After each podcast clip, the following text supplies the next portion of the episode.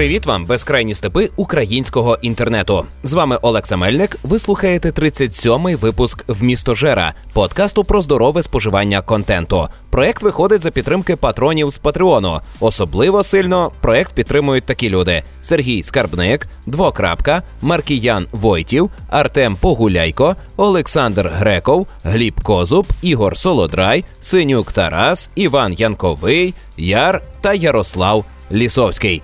Дякую вам за цю підтримку і сподіваюся, що разом ми створимо справді круту методу споживання контенту. Нинішній випуск буде інтерв'юшний. Я хочу познайомити вас із Іваном Кордобою, керівником, засновником і активним читачем видавництва UA Comics. Це українське видавництво, яке видає, як не дивно, перекладні та здебільшого оригінальні українські комікси. Постать Івана Кордоби не може не хвилювати. Кожна зустріч із цим чоловіком надихає, тому що в нього дуже жваві оченята. Сам він е, такий е, худенький, маленький і постійно дуже активний. І здається, що в нього в голові тікає бомба, і от-от вона вибухне. В нього гострі риси обличчя, е, чудернацька, чудернацькі вуса, і е, він цікавий персонаж. Якщо його намалювати, а нещодавно його таки намалювали в коміксовому стилі, то він виглядатиме дійсно як персонаж коміксів. І Можливо, саме тому він став видавцем. На жаль, е, наша бесіда, яку ми провели по скайпу дистанційно, е, не збереглася в повному обсязі, і до вас дійде лише найкраще. Але випало одне питаннячко. Я е, поспілкувався із Богданом про амбіції, про те, що українцям в принципі не вистачає амбітності в усьому, що вони роблять. Е, Українець недостатньо замахується на якісь круті речі. І от е, такі люди, як Богдан Кордоба чи е, Ярослав Мішенов, який раніше був у містожері, вони саме амбітні чуваки, які не бояться е, кинути виклик самі собі і створити справді круті речі, незважаючи ні на що, незважаючи на те, що ніхто до них цього не робив, а вони беруть і фігачать. Е, Хтось може сказати, що це всього лише комікси, але це не всього лише комікси, це ще й комікси. Один із важливих елементів сучасної популярної культури. Без них не може існувати е, загальна популярна культура в Україні. І саме Богдан Кордоба та видавництво UA Comics одні із важливих гравців на ринку коміксів в Україні. Тому знайомтеся, ось так, от якось серед бесіди. Але хотів би зачепити е, от те, що реально дуже амбітне, те, що змушує всіх зараз тріпотіти, дивлячись на цей проект. Я про характер.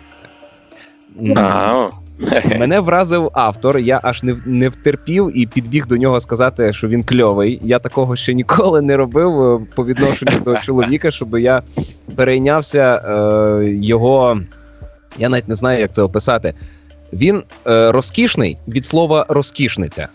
Ну, тобто я мушу так уникати мату в е, подкасті. Я я, я зрозумів, про що ти. Ось і е, він це знає, що він розкішний, він це демонструє е, і підтверджує. Е, тобто е, його впевненість, вона захмарна, впевненість у собі. І я бачу, що це передається і в комікс. Розкажи про нього. Е, про комікс. Про цього автора, про Олексія ми не будемо. Комікс насправді він появився в інтернеті, там всі пам'ятають перший пост, як Олексій виконав разом з Дарці, що вони роблять таку чудосію в коміксоту, якщо не помиляюсь. Ми там одразу сконтактувалися, як то кажуть, ми знайшли одне одного, їм сподобалось наше бачення там з сторони видавництва, там різні технічні нюанси, те, як ми в принципі працюємо з авторами. От і якось почалася активна і бурна співпраця, і проект дійсно дуже масштабний. Він переливається дуже далеко за сторінки самої історії. Це буде серія сінглів. Зараз ми працюємо над тим, про що я говорив трішки на КФК. Якщо хтось нас там слухав, я mm-hmm. намисно зараз зупинив усі проекти, які мають у собі модель сінглів, е, для того, що кожен автор або кожна команда творча одиниця здає певну кількість нам сінглів, і тоді ми розпочинаємо друк, щоб е, нарешті український читач відчув, що таке е, українська комік-серія сінглів, які видаються щомісяця, або хоча б з періодичністю раз в два місяці, і вона завершена там за півроку або рік, а ти не е, відчуваєш тих самих страхів і переживань, які там відбуваються серед овець. Секундочку, тобто е, те, що я не можу отримати продовження по тих серіях, на які я вже підписався, е, впирається виключно в менеджмент, тобто це все можна було просто закерувати? Е, Що ти маєш на увазі? Я ну, ти кажеш, що ти просто врегульовуєш цей процес і хочеш, аби так, це так, тепер було так, щомісяця. Чи все ж таки тут гроші грають? Ні, ні, ні. На на даному етапі суто ми, як видавництво, можемо спокійно ну, сказати, що курва, рахунок. Ну, та ж вони рахунок... тоді виходить просто ліниві сраки. Якщо ну так. так не має бути. Ну, ти маєш зрозуміти, що ну я думаю, ти так прекрасно розумієш, теж як е, людина, яка займається більше культурною роботою, uh що дуже багато людей це хобі. Комікс мовити це так. хобі. А моє завдання як видавця, я зараз там можу похизуватися хіба і то тільки трішечки Денисом Скорботюком, який займається виключно перекладами коміксів, написанням сценаріїв. Ще там декількома людьми, але люди Він мають автор зрозум... сонценосців. Так, автор сонценосців, волі 2. Ну він таки на КФК зізнався, що він лінива срака. І далі буде швидше. Далі буде швидше, того що вони зараз починають розуміти якісь трішки комерційні речі. Вони теж вчаться. Ми всі вчимося, ринок народжується. Uh-huh. А, Бо я не можна сказати, що літературний ринок у нас є стабільний, і в плані того, що там дуже багато авторів художньої чи там якоїсь іншої літератури в Україні отримують достойні гонорари, окрім там Жадана, не знаю, Ірени Карп і таких дуже відомих нашумілих імен, е, щоб займатися виключно цим.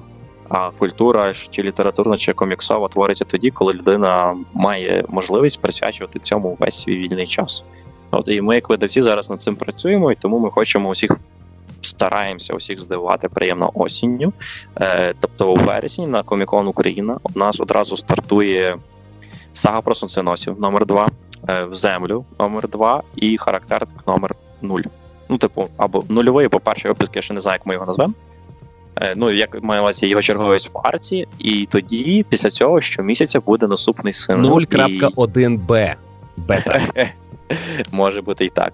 Я впевнений, що Олексій щось цим придумує, так він придумав цілий е, крипту, крипту, і він придумав цілу, цілий шифр, яким насправді будуть обмінюватися е, між собою герої, і треба буде знати цей шифр, щоб зрозуміти, про що вони там таке балькочуть. Супер, супер, супер. От, Потім своїх і... можна буде впізнати по розумінню цього шифру. Клас. Так, так. Е, там дуже здоровений всесвіт, він просто на всю голову, але в доброму сенсі шизанутий, і це дуже круто. От, І якщо все вийде так, як я планую суто з точки зору як менеджменту, так, як видавець, то ми би мали оці всі три історії, які я зараз назвав, завершити до березня 2020-го. Тобто ну, люди клас. до березня 2020-го, якщо у нас все вийде, як ми хочемо, ми ще маємо кучу різних сюрпризів, е, які будуть пов'язані з тим, що ти будеш отримувати комікс кожен місяць. Я хочу запустити перед е, передплата. Так, так, так, так. Якщо ти робиш передплату раз на 6 епізодів, ти маєш одну круту плюшку від нас. Бо ми зараз е, робимо ще один цікавий проект з нашими друзями з Crazy, Crazy Polly. От. Mm-hmm. І ми гадаємо, що воно би мало зайти, і я хочу, щоб це був прецедент того, що українці можуть робити серійні комікси. Їх треба робити. Просто давайте до цього підходити не тільки творчо, а й трошки з точки зору менеджменту, і тоді все буде виходити так, як має бути. До речі, щодо заробляння грошей, от є історія, яка зародилася буквально за цю добу. Е, Хто стежить за мною десь у соцмережах, міг помітити, що в мене помінялася аватарка. Ну зараз вона ще не помінялася, коли я це кажу, але я певен, що ми це зараз вирішимо. Е, От є приклад е, Дарця, художниця. Е, так. І вона намалювала кільком людям, е, на яких дивиться багато інших людей, е, круті аватарки у сеттингу характерника, в лаштунках характерника, в тому стилі, в якому буде виходити комікс-характерник. І це настільки фантастично, що Дарцю завалили пропозиціями, і тільки згодом вона додумалася, що за це треба платити гроші. Так робити не варто. Треба ціну оголошувати відразу і оголошувати її такою, е, за яку ти готовий дійсно працювати. І от, от. Е, я хотів би, щоб навіть мої слухачі зараз е, подумали, чи не хотіли би і вони собі такого мати. І якщо Дарця буде не проти, то я залишу в посиланнях е, її контакт, і можна буде в неї замовити, замовити професійно в Україні купити інтелектуальну власність, яка буде унікально зроблена саме для вас. Це вау! Дуже круто. Так. Ну дійсно користуватись моментом завжди треба, і е, українцям у всіх царинах існування українського суспільства не вистачає оцієї вигадливості і підприємливості. Не знаю, чи так правильно буде сказати. Тут не тільки українцям, знаєш, є досвід. У мене є досвід, бо я працював з іноземними видавцями. Коли я працював як автор, до мене прикріплювали конкретну людину, яка відповідає суто за мене, і вона 24 години на, на добу піклується е, про зручну для мене атмосферу моєї творчості. Я не переживаю і не відповідаю за жоден маркетинг. Я не переживаю не відповідаю за те, як воно продасться. Я можу брати в цьому участь, якщо в мене є для цього бажання і там якісь, напевно, амбіції, мене в цьому заохочують, це без питань. Але якщо що, для цього є професійна команда, яка цим займається. Питання мене як творчого його одиниці створити якісний продукт. От. Mm-hmm. І насправді нам потрібна інституція літературних агентів, не псевдо, а дійсно літературних агентів, а там комікс-агентів і інших інших інших речей, які дають оцю якість. На жаль, треба це визнати, е, що унікальних людей існує дуже мало. Тому вони унікальні, і круті. Я маю на увазі, що ти там знаєш, і вірші пишеш, і на скрипці граєш, і бізнесом займаєшся, і багато багато інших речей. Для того Треба просто команда професіоналів, коли кожен займається чимось своїм, виходить класний якісний продукт. Добре, а що ти робиш для формування цієї команди професіоналів? Ну, у нас зараз в штаті є маркетологи, які суто займаються маркетингом. У них там якісь приходять геніальні ідеї, чи ще якісь там речі. Є люди, які я стараюся започаткувати цю якраз річ. що Є в мене редактори, це там Христина Копільчак, е, Руслана е, Коропецька, ще там низка інших, які зараз е, вчаться і тренуються. Вони отримують повністю проект, вони його менеджерять від початку до кінця, так як це має бути по-дорослому. Вони не займаються усім бігом а вони там, оце їхній проект. Там, до прикладу, Руслана працює зараз над колоністом з, з Ярком Філевичем, і от вона там скільки часу, скільки потрібно. І тому якість, яка виходить в проєкті, просто неймовірна. Бо дуже де... багато насправді проєктів чи там інших ідей е, страждають від недостатку уваги, навіть з боку самих авторів, бо це для них хобі. А де мають рости оці кадри? Освітня система забезпечує кадрами індустрію коміксів? Ну, індустрія коміксів як така, у нас два ро, два рочки. Знаєш, ми навчилися це ходити і белькотіти. А, угу. Я думаю, що зараз це якраз ну, має курва, курва! Ходіти і ходити і белькотіти. Виходить автор, н- намалював ем, ну ну розкішний, ну цікавий, кльовий. Мені подобається е, вас же автор м- Оселя Грішників. Намалював я йому слово, він і потух. Я знову питання, він і потух. Ну, ну Ну як так можна? А а у нього в його творчості е, удари з розворотами, зброя, автомобілі розбиваються, люди переживають. Видно динаміку. В чоловіка всередині щось там горить. А він не може про це розповісти так, щоб було цікаво, знаєш, запалити своїм своєю ж творчістю. Всім треба повчитися говорити про свою творчість як Олексій. Ну, В'ячеслав насправді дуже специфічний крутий чувак, і він якраз за тих людей, в яких якого має бути команда, яка робить певні інші речі, бо він творча одиниця. І крім того, він це розцінює як хобі, поки як і у всіх це не приносить якогось якихось речей. Е, я дуже надію, що всі мої божевільні ідеї втіляться в життя, і там такі, як В'ячеслав, за, скажімо, там років 5 зможуть суто займатися коміксами і творчістю, і більше не паритись про те, де їм заробити на кусок хліба. Це дуже класно і. О, я розчулений, реально. що ну, нас... бо це має бути професійно. Це не може бути так, що чувак е, це робить після роботи. В'ячеслав взагалі займається будівельним бізнесом. І от він там на будові напрацюється 8-9 годин, приходить, бере олівець в руки і малює. Ну, це не годиться, це нікуди не годиться. Добре, хто за це буде платити? Українець готовий так купувати комікси, щоб вистачало В'ячеславові не працювати на будові? Так.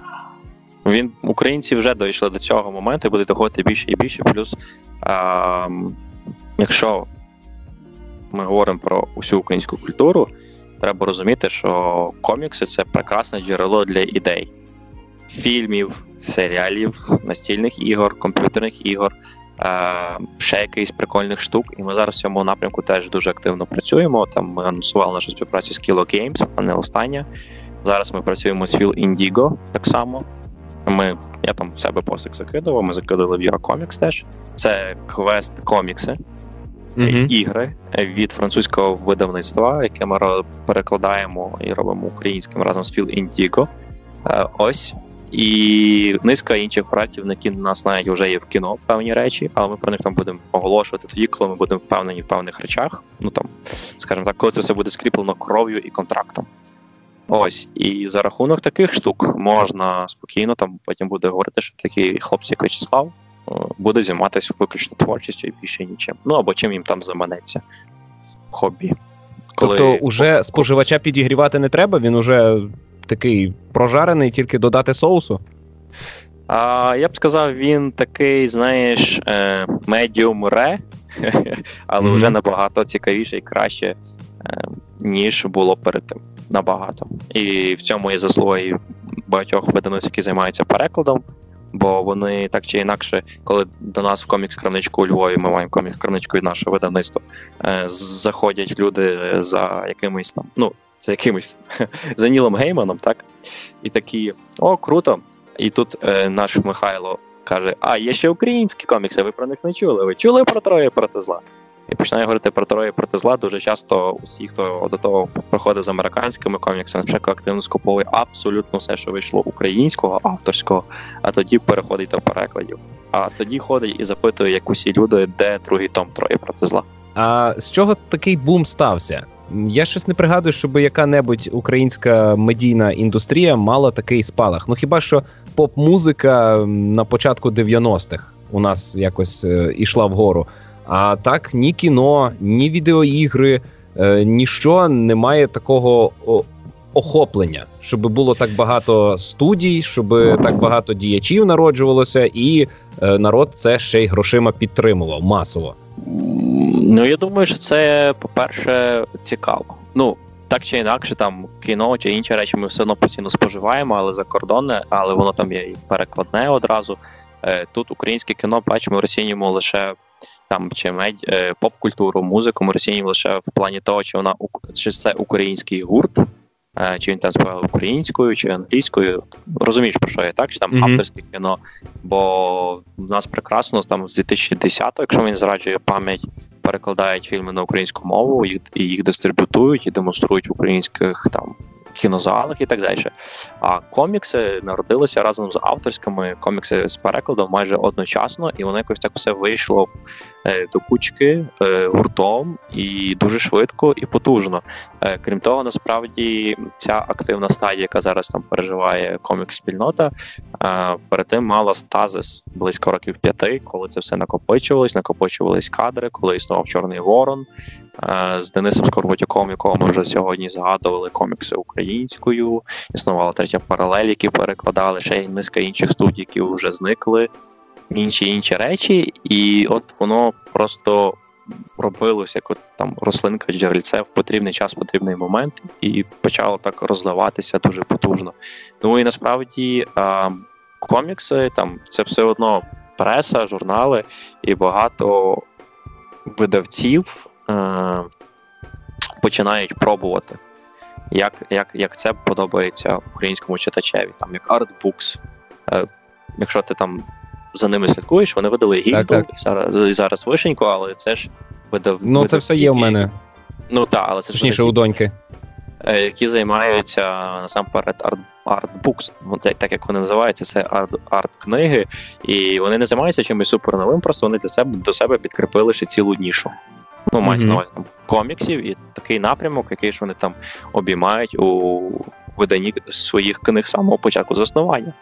Е, те саме можна сказати про видавництво видавництво Іллі Стронговського, який завжди займався соціальною тематикою, проблематикою там. Різних питань, верст населення, суспільства, зрізів. І зараз він робить те саме, тільки ще підкріпив коміксами і пішов в комікси. І він займається і виданням книг, які він презентував на арсеналі, і коміксами. І я не скажу, що ну, вони дуже круті і так далі, але я не скажу, що це, це як студія, знаєш, що там можна позиціонувати окремо як студію. Насправді там студії коміксів в Україні ну, десь близько, напевно, 5-7. І вони там якось розвиваються, бурлять і роблять. Бо я насправді хотів би бачити на українському ринку набагато більше авторських коміксів. Я теж хочу бачити більше конкурентів. Я хочу бачити більше українського продукту. Ну, це вже від нас, е, читачів, залежить. Будемо інвестувати і час, і гроші. І сподіваюся, на заходи будемо ходити як е, очманілі, і всіх питати, де моє продовження, щоб всі автори знали, що їхнє продовження комусь треба. Це дуже важлива насправді річ, бо багато хто, коли не чує фідбеку або чує там багато негативного фідбеку, здувається з авторів. У нас бували вже теж такі історії у видавництві коли художники там чи чи це одразу був автор і художник е, заходив в якусь таку агонію, там близько півроку нічого не робив. Знаєш, е, я, на жаль, не, не можу дозволити собі довше балакати. Сподіваюся, mm-hmm. що ми сформували образ видавництва, образ Богдана Кордоби, е, образ індустрії коміксів. Це більше ніж можна було сподіватись від е, подкасту в містожер. А зараз я би хотів тебе попросити е, порадити три одиниці контенту, який ти нещодавно спожив. Я впевнений, що щось ти та й споживав. Це може бути будь-що, не обов'язково комікси. Скажи, будь ласка, що ти споживав цими днями і чому варто було би спожити нам? Окей. Е, Значить, цими днями м- добрі передвісники. Що це? Серіал від Amazon по роману Ніла Геймана та Террі Прачета Е, добрі передвісники, де крутяцька історія про демона, дружбу демона, е, який є падшим ангелом, і ангела, який залишився ангелом, е, починаючи з ем, саду, коли Адам і Єва вкусили яблуко і були вигнані, і про їхні пригоди і життя до Армагеддону. Спусковим гачком, якого вони мусять стати, бо так їм сказали дві їхні контори рай і пекло. Вора і пекло хоче помірятися силами, чия армія сильніша. Неймовірно крута гра акторів. З невеличким неймовірно... нальотом доктора Хто, правильно? Невеличким нальотом доктора Хто, бо просто актор, але насправді цей актор мені запам'ятався не через доктора Хто, а через е, більше екранізацію, навіть він на Нетфліксі брав участь різних прикольних штуках. От ну дуже крутяцька річ. Е, Вона і розслабляє, і заставляє задуматися. А найпрекрасніше те, що це шість епізодів, які точно залишать якісь крутяцькі враження емоційні, і продовження не буде. Бо це за шість епізодів е, повністю екранізували увесь роман. І Ніл Гейман виступав шоуранером, тобто він абсолютно за всім слідкував, і повірте, вийшло дуже годно, бо Авторський є чим серіал. Чудово. з книгою. Так. От Це дуже круто. Ну, Террі Прачет, на жаль, не може приймати вже участь, так як ми знаємо, він покійний. А Ніл Гейман. Ну, зважаючи на творчість Террі Прачета, я би не здивувався, якби він. Так, він може, він може, може він десь ходить. В масовості там по задньому плані. З коміксу, от зараз я дочитую Hellblazer в перекладі і в видавництві рідної мови. Дуже крутяцька річ, е, Константин, але теж не пересічний. Що дуже-дуже мені подобається. Він трішки інакший. Він знову ж таки зі своєю всією зверхністю і пахатістю. Але... Чекай, Hellblazer — це е, Костянтин. Так, Це Константин. А я все думаю, чому цей персонаж так схожий на Константина, але називається Hellblazer, і і відмовлявся почитати. Ні, ні, це Константин, він так просто називається. ну, Hellblazer, типу пекельний клинок, е, бо там можуть бути різні історії, що в переміжку час від часу бувають. А взагалі це та це історія саме початку про Константина, просто він називався Hellblazer, бо ніби студія задумала про те, що там будуть інші пригоди, інші персонажі, і там конкретно те, що зробила рідна мова, це, по-моєму, 41-го випуску е, цієї там епопеї, коли ми дізнаємося, що.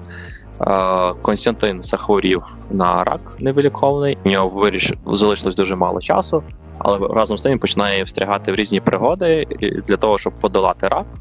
Робить неймовірні дурацькі, вперті, нахабні речі, за які йому потім прийдеться поплатитися або його друзям. А далі і далі починає розвиватися інша історія. Неймовірно круто спостерігати 392 сторінки чистої насолоди. Так, добре, дякую. І те, і те вже буду споживати. Що ще? І третє. Е, на правах е, реклами інших речей порекомендую дві сестри від нас. Того, так. що неймовір... неймовірний малюнок, е, коротка, ніби зрозуміла історія, і це той момент, де якраз малюнок грає вагому роль. Ось чому рекомендую, бо я його перечитую активно, так як ми готуємо його у покращеному виданні на осінь. Але зараз всі, хто мають бажання, наші залишилось там близько 20 примірників. Ми їх віддаємо за 100 гривень. За скільки надрукували, за скільки віддаємо. Можна і підтримати копійку, і почитати історію. А що за історія? Е, дві сестри. Е, ми робили презентацію, як ти пригадуєш, Софія Рунова.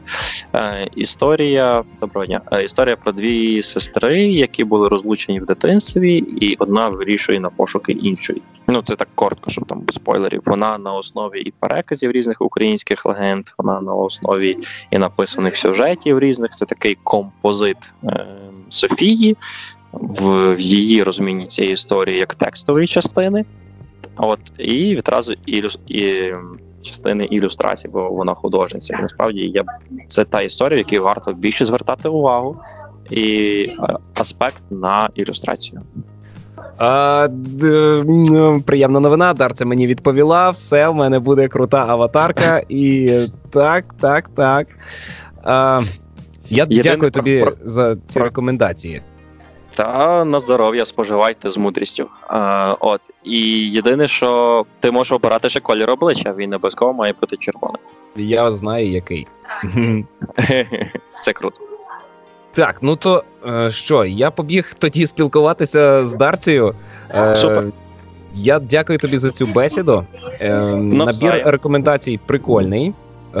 Це був видавець коміксів Богдан Кордоба і Олекса Мельник. Дякуємо, що слухали.